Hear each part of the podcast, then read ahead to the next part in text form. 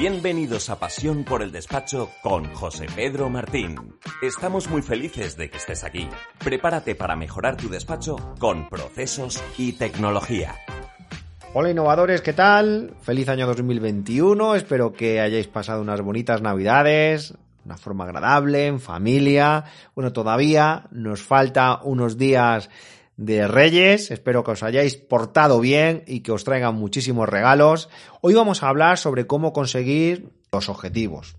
Es posible que la gran mayoría de los empresarios, de vosotros que tenéis un despacho profesional, pues realmente os hayáis propuesto algunos objetivos a cumplir, ¿no? Todos tenemos sueños, todos tenemos una misión y visión en nuestros despachos profesionales. Pero es muy curioso porque tenemos por delante 365 días. Son los mismos días para todo el mundo. Es posible que tengamos una inversión eh, económica que hacer en el despacho muy similar. Es posible que tengamos una información muy similar.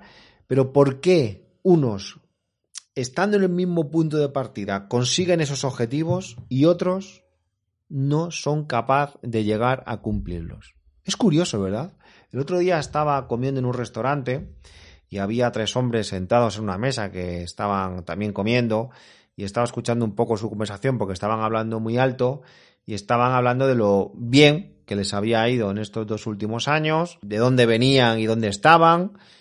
Y yo lo, escuchaba con, de una forma muy positiva, ¿no? Como diciendo, me alegro que realmente a la gente le vaya bien pero esas personas algo habían hecho para que sus negocios fuesen bien. Es verdad, puede haber suerte, pero en general algo tuvieron que ejecutar de una forma adecuada.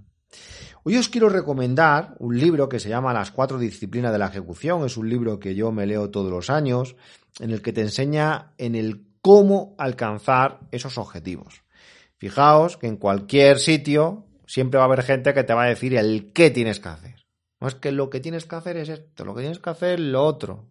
Pero poquísima gente te va a decir el cómo hacerlo. Porque aquí es donde realmente está el reto. Bueno, pues en este libro nos explican realmente cuatro, analizan cuatro cosas que son las que hacen que no eh, lleguemos nunca a esos objetivos. Una es en el cómo, no, yo quiero crecer más, yo quiero conseguir más rentabilidad. Vale, sí, eso en un papel y pintas el KPI, vale, pero está perfecto. Pero el cómo vas a crecer más, el cómo vas a conseguir la rentabilidad. Esto es lo que muchas veces se nos olvida en profundizar. Por otro lado, muchas veces tampoco conocemos las prioridades. Aquí cuentan un tema muy interesante, ponen un ejemplo de un hotel que querían mejorar la satisfacción del cliente. Esto se lo ponen como el objetivo principal, mejorar la satisfacción del cliente.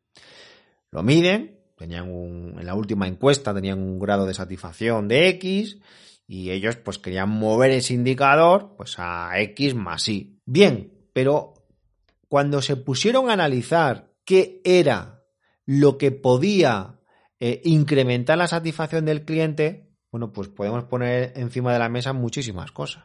No sé. Vamos a arreglar el gimnasio.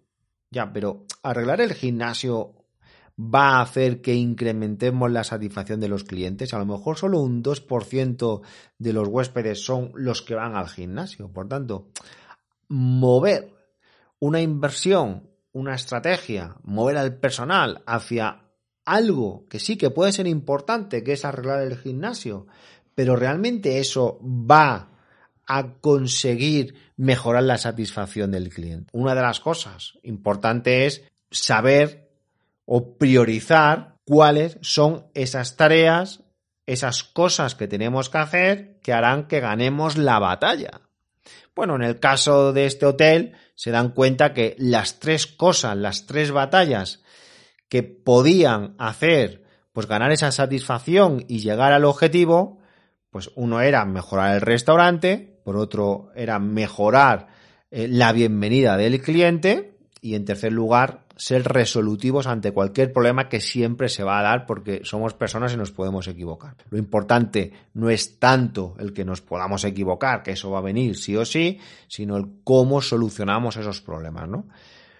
Fijaos que esto ahora lo quiero llevar al despacho profesional. Está muy bien, ¿eh? Yo estoy seguro, y hoy me voy a centrar en que creo, ¿no? Que la gran mayoría de los despachos profesionales, entre el principal objetivo que tengamos, más allá ¿eh? de la transformación digital, que si quiero invertir en un CRM o en un Business Intelligence o en ciertas cosas, al final, para mí, para mí, y es posible que sea compartido por muchos, el principal objetivo es la rentabilidad. La rentabilidad, digo, de los clientes. Bien, ya tengo un objetivo, que es el que quiero conseguir una rentabilidad de los clientes, que al final es la rentabilidad del despacho. Tendremos un indicador en qué rentabilidad estoy a 1 de enero, cómo terminado diciembre, cómo terminado el año 2020. Oye, pues con una rentabilidad de un 30%, de un 40%, ¿vale? ¿Y dónde lo quieres mover? Porque mejorar la rentabilidad es mover el indicador hacia arriba. Pues bien, una forma de medir la rentabilidad que nosotros aconsejamos es facturación menos el coste de personal y ahí el margen que tú le quieras sacar. Hombre, yo aconsejo que, yo propongo un 70% estaría muy bien, ¿no?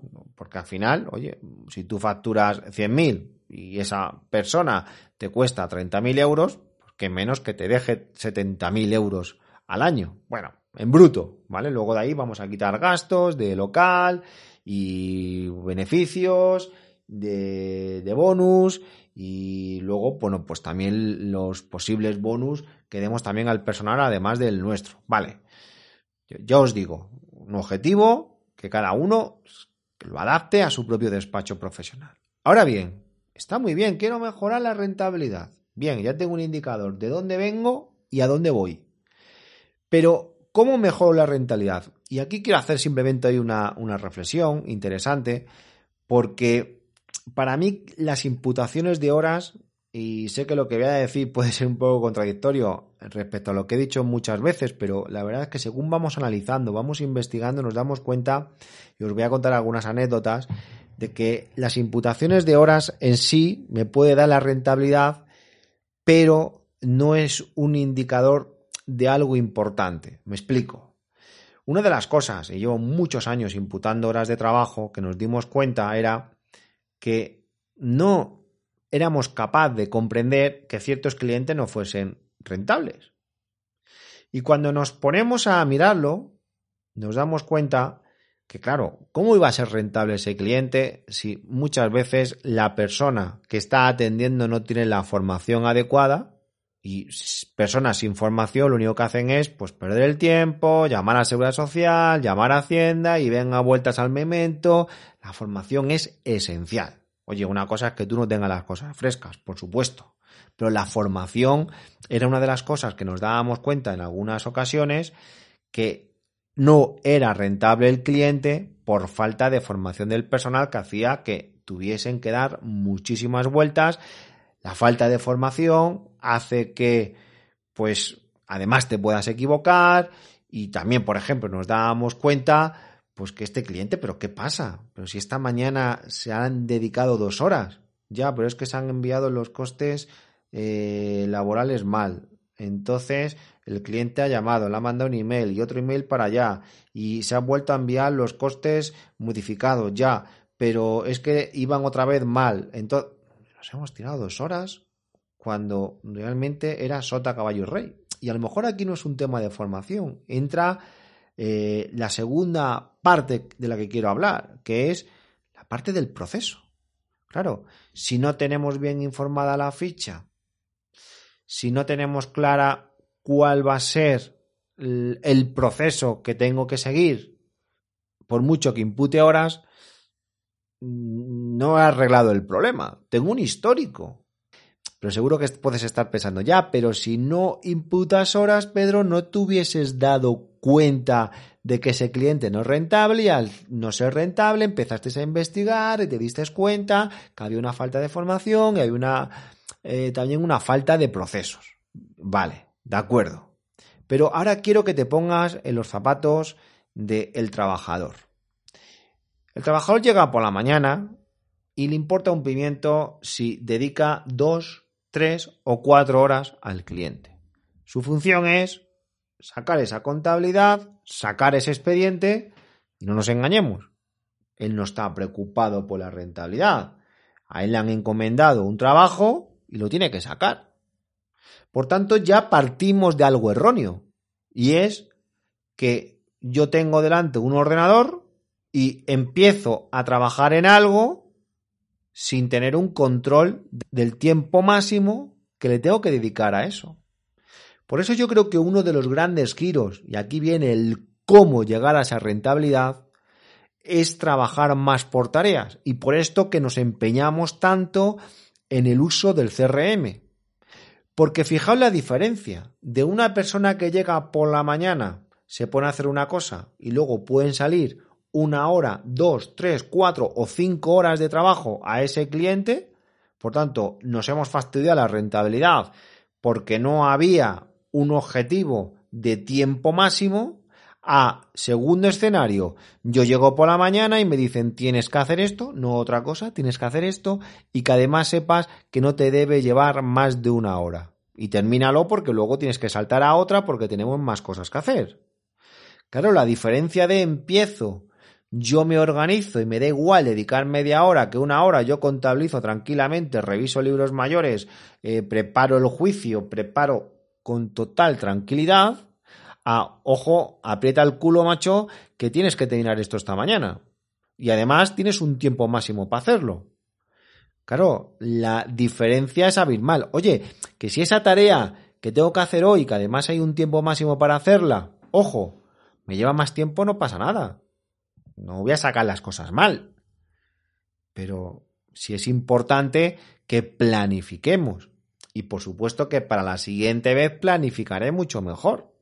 A lo mejor no seré tan optimista en que esta tarea que pensaba que iba a ser una hora, pues al final pues van a ser dos, ¿vale? Pues aprenderé para la próxima. ¿Qué vengo a decir con esto? Que con un buen trabajo de tareas no haría falta trabajar las imputaciones de horas solo imputar horas cuando me desvío. Bueno, sobre esto ya hemos hablado en algún podcast cuando invitamos a nuestro compañero Germán, Germán Pérez de Confialia, donde eh, él en su proyecto consulto lo, diseñó así. A mí me gustó mucho cuando lo, lo vi por primera vez y es verdad. Para mí, el querer mejorar la rentabilidad es hacer una buena planificación y trabajar con tareas. Y además, para eso, aconsejo que ya hicimos un podcast que era el de los daily meeting, es decir, esas reuniones diarias del equipo, laboral por un lado, jurídico por otro, contable por otro, para ver realmente si las tareas que tenemos programadas se están realizando adecuadamente, si en alguna hay retraso, si nos podemos apoyar en el equipo, porque yo estoy convencido, convencido que perdemos muchísimas horas de trabajo, uno, por falta de procesos, por falta de trabajar con tareas, ya os digo eso de llego, me pongo a trabajar y si hago dos, bien, y si hago tres, pues bueno, pues mejor todavía, pero si hago uno también, no pasa nada. Y por otro lado, también la falta de formación hace que haya muchas horas de trabajo perdidas que las podríamos evitar si realmente formásemos a las personas. Pues bien, simplemente quería hacer una primera reflexión eh, en este comienzo del año de que de nada sirve que nos pongamos un, un KPI de objetivos si realmente no analizamos el cómo y tenemos que empezar ya a meternos mucho en el proceso. Esta sesión se acabó. Es momento de tomar acción. No te olvides de suscribirte y obtén los mejores contenidos sobre procesos y tecnología en los despachos profesionales.